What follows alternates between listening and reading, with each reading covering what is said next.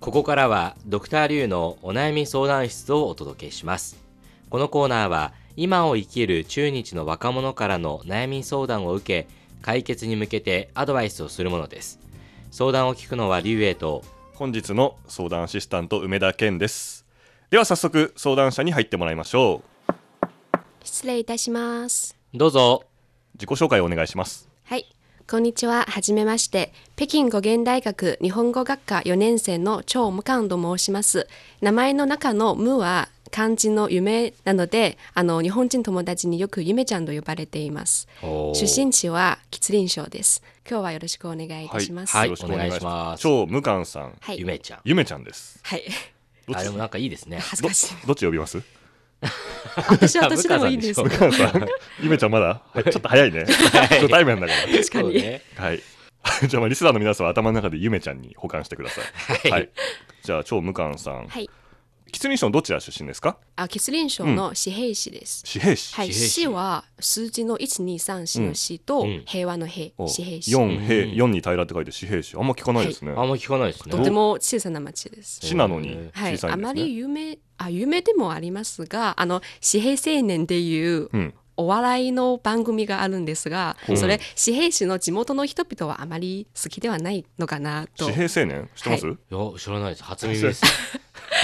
あでも北京の人は知ってる番組いやでも私が皆さんにあの自己紹介をするとき、うんもしあの紙幣から参りましたと言ったらあ紙幣青年ですよねって私へえみたいな感じ。あおーお、なるほどね、地元の人は知らないけど、いまやあ、全知ら全国な的いなの番では組ないんですがでもあまり好みではないこの番組の中の人々は私たち本当の生活の中の紙幣青年っていう番組は紙幣の人たちを演じてるはい、でもいやこれは紙幣人じゃないぞと思っちゃうわけね、はい確なかるほにどねそなうんいうかあ感りそうじでですねす日本でもそういうね、あるある各県のそう特徴とかを言うけどいやそう聞いたことないぞみたいあな確かに、ねはいあへー中国にもあるんだ面白いですねうんえじゃあ寒いですよねは紙い幣、特徴といえば、うん多分冬がとっても寒いはといいうことですね、この前母と電話をした時最近マイナス30度って え平均がですか一番寒い時がマイナス30最低マイナス30マイナス30何度ぐらいですよね、最低がはへいあ、ー最高温度最高はあ冬ですか冬の、はい冬多分マイナス10度20度ぐらい北京の最低やねこれすごいな 確かになんかあのですから私そろそろふるさとに帰るんじゃないですか、ううんんあの春節でちゃんねと春節ね暑い服をはい着かないと母に叱られちゃいます北京の服じゃ足りないですかはい確かにあーすごいですねえでもみんなどうやってね普段生活してるんですか外に出るんですかだってマイナス30出度まのすよ中をあスカーフとかあうんの帽子が手袋などをしっかりと、全身をね、はい、全し身っかりを、とへーはい、そうそうしないと痛くなりますよその風がとっても寒いですから、あなるほどい痛いんだだから、そうね痛いです寒すぎてなんか痛いんだ顔がとっても痛くてなんかナイフがここにあー動いているような感じがします本当にじゃあもうそのどうしても出かけないといけない時にしか家を出ないあそれもそうですでよもね、仕事はあるでしょはいなんか私北京にいる時あのふるさとの気温を見たらあこれどうしようかなと思うんですが、うん家に帰ったらそこまでもないなっていう気もあなるほどね実際行っちゃえばねはいそうなんだへーやっぱな体が慣れてるっていうのはあるかもしれないはいですね、そうそうだと思いますその通りですそっかむしだからね、うんもうむしろ北京のねマイナス10度とかもう全然大丈夫でしょいや北京にいる時も寒い寒いそう寒い来ただら来たで寒いんだよ来からいつ もたら来たあでの寒いんだあよなた東方地方の人じゃないですがなんでこういう天気もなれないんですかって私、いや東方地方の人々は実はあの服がちあーあゃんと厚く切っているんですから厚着してるからね、はいちゃんと対策をしてるから東北は人いも、はい、大丈夫確だかとに同そうじです同じ人類だ とそうかもわしかるれわかまるせんうんだって私もね北京にいて寒い寒い思ってはいで東京に帰ったりとかした時も東京寒いなと 思うもんねああ、 0度なんか行ってないけど確かにね、はい関係やなっいんぱだよ寒いものは寒いは寒いんだよそう寒いは寒い ちょっと話を戻しましょうねはい張さんの話をしましょうい張無冠さんえっと日本語はじゃあ日本語上手ですけれどもいやあれはとんでもないですどうして日本語を勉強しようと思ったんですかやはりみんなと同じようにあの、小学校5年生6年生頃は初めてのアニメをあおお見ました。作品はそ何ですのか、えー、守護キャラっていう少女漫画なん守護キャラはえいー、それはいはいはいすごキャラ少女漫画なんですが少女漫画ですね、うんはい、すごくあの女の子の中が流行っていましたので、うん私も見ました可愛い女の子たちが主人公ではい、あの変身変身するような感じのね、はい、私の心あんろくみた いなセリフを言いながら、もう一回お願いしていいですか えー、私の心私の心あんろくアンロックはい解除されちゃった名セリフですそうなんですおかー今ねあ のちゃちゃんとね動きがねあそうそうそうついてるからすっごこうなんかあいのびっくりしゆ親指と人差し指両手の親指と人差し指でこううん長方形を作ってこうひねりながらアンロックってやってくれてましたねたあーそそのれでねあの鍵はね解除されるわけ解です除よされるわけねそのアニメの主題歌がうんとっても綺麗でしたから、はいあのうん私日本語その時日本語がわからないんですが、うん音楽歌をを聴いてローマ字うんを見て自分であのなんか歌い方を学びま意した。味はわからないけどはい歌える、はいそうです。 じゃあ意味はわからないけど歌える初めての日本語の歌がはい守護キャラのはい主主題題歌だ歌っでたわけす。なんですうんね、はいそれがやっぱきっかけではいこの日本語を日本語の勉強を本格的に始めたのは大学に入ってからですかそれともはい自分で勉強したりは、いやあのただアニメを見てそうんのうん日常会話ぐらいはし、しあすごいよわかねるんやですっがぱ耳から覚えるそうね子たちはね慣れですよねだから主題歌のおかげです。主題歌のおかげで、へーはい、それを聞いたらなんか話し方とか、アクセントとかもちゃんと聞いているんですから、まあ、確かにね役に立ちます。じゃあドラマとか映画とかよりもアニメが好きですか日本のもの最初ききっかけはアニメなんでしたが、うんあとは多分ドラマをおの方がもっと好きです。日本のドラマ、はいどんなドラマですか例えばカルテットあはいあおでも割と最近ですよね確かに最近しかもは結構複雑なドラマですねあれ もね確かに構カルテットとか、あの東京女子図鑑とか、東京女子図鑑、はいもう結構最近のやつももうね結構最近ですよねはい、それはやっぱ大学に入ってからはい、大学にまあ入ってドラマ見るうんあと前のはリーガルハイとかかな、あリーガルハイね、はいうーんいろいろねなんかご名飯作 をうんご飯を食べながらそれを 見て、おかずにしてはい、まあそういう感じなるほです。どうねんやっぱドラマとアニメでね、はい日本語勉強していくはい、まあ今はね若者はそれがね一つのきっかけなんじゃないですかそのね。大きなきっかけでと言えるんですよね。これからもその日本語を使う仕事をしようと考えてますかはい、私はあの通訳員になりたいであす。通訳にね、はうい、ーんなんか私もともと日本語を勉強して何をすればいいのかずっと迷っていたんですが、あの大学3年生に入ると通訳の授業がありましたそしてあの最初の授業であこれ面白いなと思ってあはーい、あと私やれるかもしれないという感じがしましたからなるほどあの通訳員になりたいというまずは日本語の勉強を始めて、はいその授業の中であ通訳がいいと。の魅力を感じました。なるほどね、 はい、おーで今4年生でもうはい卒業して通訳になるんですか、通訳員になるために、うんはい、頑張りたいと。まだ勉強を続けますかなんか大学院の入学試験を受けたんですが、うんうんうん私が目指しているのもあの通訳です。あーはいだから院生にも行ってねもし行けるんであれば通訳の院生でも授業通訳の勉強をしてと、はいうん、なるほどね。はいなるほど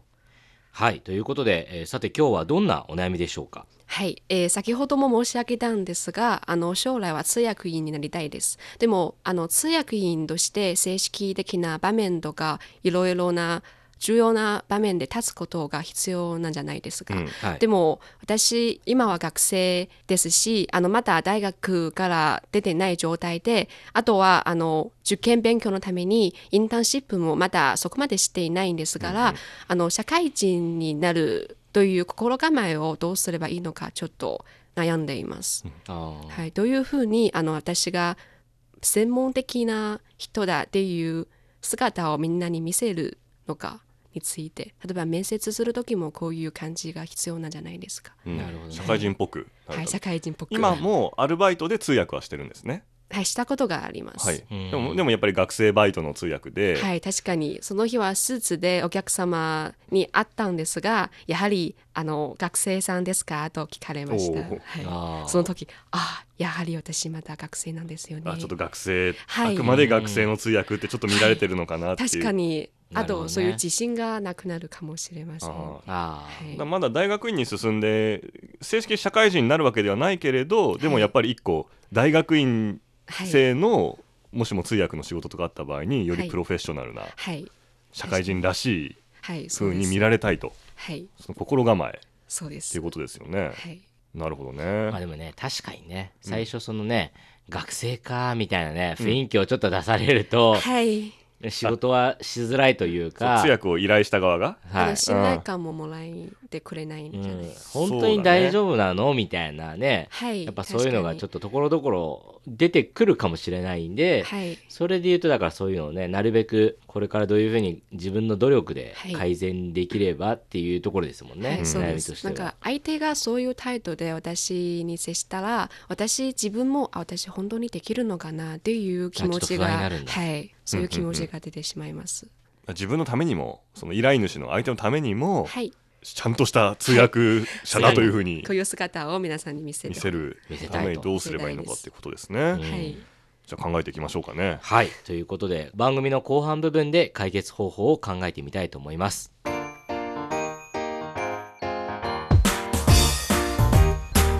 お聞きの放送は北京放送中国国際放送局です。ドクターリュウのお悩み相談室今日は北京語源大学4年生の張無寛さんの一人前の通訳者に見られる心構えを知りたいという悩みをお届けしています。はい、ということでねこれから一人前の通訳者うん、を目指していきたい。で学生通訳を抜け出して、はい一人前というふうに評価されるというかそういうふうに見られる、うん、うん、そのためにはということですね。どうすればいいいのかとはい、はいじゃあまず私 から。はい、じゃアあドドバイクスター・リュウからお願いし多ます分アドバイスは眼鏡をかければいいだと思うんですけれどもいやいやいや。違いますあれじゃあまずそこからいきまし ょう。まず私の方からズバリ言いたいのは、うんはい、見た目はねもうしょうがない。うんはいうん、っていうのは私が学生時代にはいバイトをしてても、あ学生ねみたいなことは絶対に言われまあす。そうなんですか、はいあでもイメージチェンジとかまあ、しても同じ。あだって若いもんそうなんですあ確かに、眼鏡かけてもダメうん、何してもダメこれは。 これはってうんだってもうこ まあのそうね若さそうは、若さは隠せないそうあだってそうだそうだ20代の若さをね、はい例えば40代のベテランにしようなんてもう無理。 あそうなんです、ううんんなので見た目はね気にする必要はありません。っていうかね気にしてもしょうがない。あの私もう30代ですけど、はいいまだに、あれあの、ごめんなさい。なんか大学院生ですかとか、まあ嬉しいです よ。若いねっていうふうにね、私は褒められているというふうに捉えてますけど、はい今でも、あなたはちょっと若いですけど大丈夫ですかみたいなことは言われます。経通験が訳少ないの仕事をするときに、はいあーはいでもね、そんなのいいんですよ。だから見た目はどうにもならないから、しょうがないん です。はい確かに、学生ですかそれは褒め言葉だと思ってあ、私は若いんだっていうのね。はいもう、もうそれは前向きに捉えていきましょう。はいということで、じゃあもう見た目はどうしようもないので何をすればいいのか。はい、まず実力です。はいあなた学生ですか学生ですよね。そこはもう胸を張って、はい、私学生です。ただね、学生ですけど、実一力をね人前の実力を持ってますっていうのを、ちあーゃんと通訳のはいスキルを使って、そう証明すればいいんですよ。はいそれを証明できるための通訳の能力、日本語力、もちろん知ってる言葉が多い少ない、はいイントネーションが正しい正しくない、日本人らしい日本語を喋れるかどうか、はいそね、うですいろんなのありますよね、はいそれをもっと自分で磨くことであなた学生ですけどもうねすごいですって言わせればいいんですよわかりましたはいそれがねまず一つ目で二つ目があの学生と社会人の一番の違いは、はい学生はこれをやりなさいって言わって言われたらやりますよねあー宿題とかはいこれからテストをするからこれを見なさいはいでも社会人っていうのは自主的にそう自分から何か仕事を探してやることが非常に多いですはいなので通訳でも同じです。例えばね、誰か日本の人が、まあお客さんがいて、はいその人の付き添いの通訳をするとします。そしたらその人なんか喋ったらあなたはももちろん当然喋りますよね。でも喋らない時、なんか困ってる顔をしている時に、ああーどうされたんですかとか、はいなんかここ大丈夫ですかなんかやりますよとか、ね、そういう気配りができる、できないっていうのが、やっぱり社会人と学生の大きな違いではあると思います。空気を読むそうっていうことです例えばなんかお店の前でね急になんかちょっと立って迷ってたら、ああれどうされましたって、はいなんかお水買われますか、あの私やりますよとそのねもちろん通訳もそうだけどはい何か買い物をする時の通訳も手伝いますよって言ってあげるだけでだいぶあねーその人の気持ちも変わるんでなるほど、うん、それはそういう自分で行動を持って言われたことを訳すだけじゃなくはい付き添いの場合ですねだからそういうふうに自分でもっと仕事を見つけていくというのも大切だと思います。はいわかりましたはい、というのは私から、まあ、2つアドバイスをはいしましたが、梅田さんいかがでしあょりうがかとうございます言われちゃったないやこれが全てじゃないでしょ言われちゃ実力をつけるっていうのとはい何、まあ自分から気配りをしろと、はい自分から動けと、はいい、うことですよねそうだ よね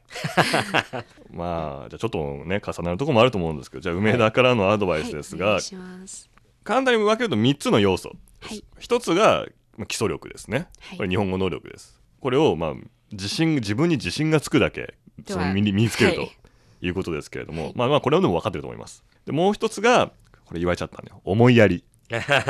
思いやりですはいだからそう今ねドクターリーが言ってくれたようなお水買いたいんですかとかそういうふうに気配りをしてっていうのもそうですし、はいうん、例えば観光地に行くんであればそうですねあらかじめ例えば調べておいて、あはい例えばですよそういうのって自分は通訳として呼ばれるわけですから主催者は別ですよね例えば旅行会社とかはい何か民間団体が主催あるいは企業がはい接待で日本のお客さんを呼んで連れてきたはいそこで観光を連れてきて例えば北京だったら故宮へはい行くとで故宮を案内しますと、はいあんたその時にガイガイドっていうかああーの通訳をしてくださいというふうはに、い言われるか事前の準備ですねそうですそしてちょっと事前に準備しておけばはいでもその主催の人は細かいところに気がつかない例えばあーここが対話伝ですとかここがなんとか伝ですっていう故宮の大事なものだけを紹介しますよねはいでもそれが一体何なのかってことをもしもあー彼が喋らなかったらはい通訳できませんよねはいでもそこで今彼はその案内人は言わなかったけどはいここは実際は皇帝がこうした場所ですって言ってあげるとかあるいは日本人だったらはいラストエンペラーの映画を見てるかもしれませんがはいここがあの場面だった場所です馴染みのあるもののそうです日本人に案内するんであれば、はい日本人がよりそれを、まあ、分かりやすく言えば楽しめるために,、はいに何をできるかっていうことを、はいその主催者の人あるいは通訳をねまあ中国語を喋って、はいこれを通訳してって頼んでる人にできないことまではい補うあ思いやりっそうなんです、うんはいていうことが付加価値だと思うんです。はい付加価値というのはただの通訳ただ言葉のねはい翻訳機ではなくて言葉と言葉だけでなく異文化の間のコミュニケーションですよね。まとめられちゃったよ。うんなんかねすごいいい感じでまとまっちゃいましたけ自ど分がコミュニケーションの手伝いをするぐらいのレベルの通訳にはいなるっていうの大事なのは思いやりで付加価値で3つ目がまあ今のつながるんですけど知識ですねはい知識通訳者にはどうしても絶対いろんな知識が必要ですで世の中にはある専門分野の通訳者っていますよねはい例えば医学の医療の専門はいとか機械工学の専門とか、はいまあ、その分野にも特化した通訳者ってもういるんですけれどもはいでもできるだけそういう私はこの専門じゃないからとか思わないで、はい何でも何でも知る。うん、そして何でも例えば何でしょうねこの工場の案内の通訳をお願いしますって言われたらその時はもう一生懸命工場の専門こと用語工学を勉強する、はい私もそういう様子を見たことあるんですけど本当知らない世界があるんですよネジネジわかりますかあ木を止めるるネジですけど、はいネジにも何十種類ああなんとかネジ、はいなんとかスクリューはいであの上のねここの十字の形とかの違いによって、大きさとか大きさによっても名前が全部違ったりするわけですよはい、はい、でそれは本来は専門分野としかわからないんですけどあでもまあそれはその時はもうこれが仕事だと思って思いっきり勉強すーるまあ通訳者の義務ですよねそれを知るのは。そうね、うん義務でもあるしでそういうことを積み重ねていくといつの間にか本当に何でもはい話せるいろんな話題を持った知識の多い通訳者になりますよね、はいだから全然違う仕事で行った場合でもそのお客さんが日本人のはいから来たお客さんが実はこういう趣味も持ってて「あ知ってますよそれなんとかネジです」そんな話あるか分かんない けどは「ネいジですよね」って言ったらお客さん多分喜ぶわけじゃないですかあー今のネジちょっと今ネジ例えが悪かったですけ どねでもそれはほら医学の薬の名前かもしれないあー間違しいドラマの名前かもしれない、はアニメのキャラクタはいー45キャラ知ってるの僕が作ったんだよとかなんかねなんかあるかもしれない、はいまあ、とにかく何でも興味を持って知識を広めていくこと、日本についても中国についてもです中国の観光地と歴史についてそうもですねはいうん、そういうどんな話もできるようになっておけば、はいもうつまり人間としてね深みが出てくるんではいただの通訳じゃなくそてうですねはい、だからまとめて言うと基礎力の上にはい自分の付加価値をつけること、はい付加価値というのはつけるには、まあ、今はとにかく何でもはい吸収して学んで、はいあとは思いやりですねはいそのせっかく来た日本人をあるいは、まあ、中国人もそうですねはい自分に依頼してくれた人をどれだけ満足させられるかっていうあ,、とは思いやりで動けばいいと思います。はいわかりました。はありがとうございますいいでしょうかはい、はい、張さんいかがでしょうかはい、とっても役に立ちます。まずは、リュウさんがおっしゃってくれた、あの、実力を高めるということです。やはり、あの、実力が強くないと、自信もつくことができないんですから、これからも私はしっかりといろいろな勉強を続けていきたいと思います。あとは、お二人がおっしゃってくれた、あの、思いやりの部分ですよね。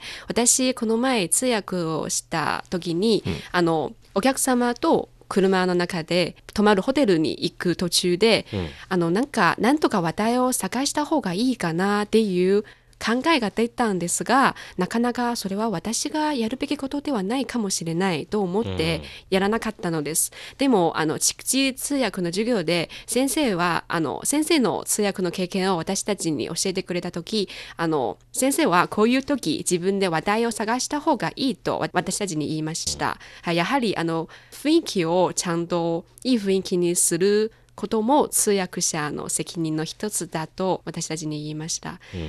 ですからあの先ほどの思いやり空気を読む能力とか私にとっては非常に必要だと思いますあとはあの付加価値ということですね私あの通訳のための大学院の試験を受けたんじゃないですかその時一つのあのとっても私にとってとても難しい科目があります。それはあの先ほどのおっしゃったようにいろんな専用名詞の意味を説明する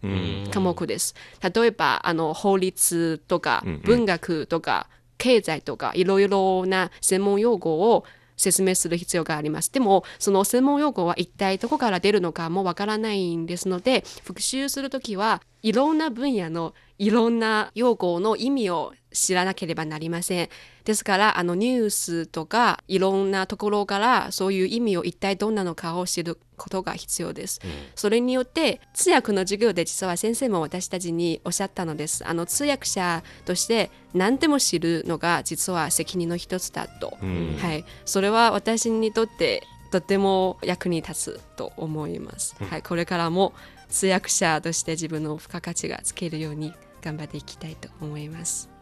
めちゃめちゃうまくまとめられちゃったよそうですね ぜひね私たちいらなかったんじゃないこれからもねその道でぜひ目いっぱい頑張ってほしいとぜ思ひいま立すね、派な一人前の通訳になってください頑張ります。ドクターリュウのお悩み相談室今日は北京語源大学4年生の張無冠さんの一人前の通訳者に見られる心構えを知りたいという悩みをお届けしましたそれではまた次回再见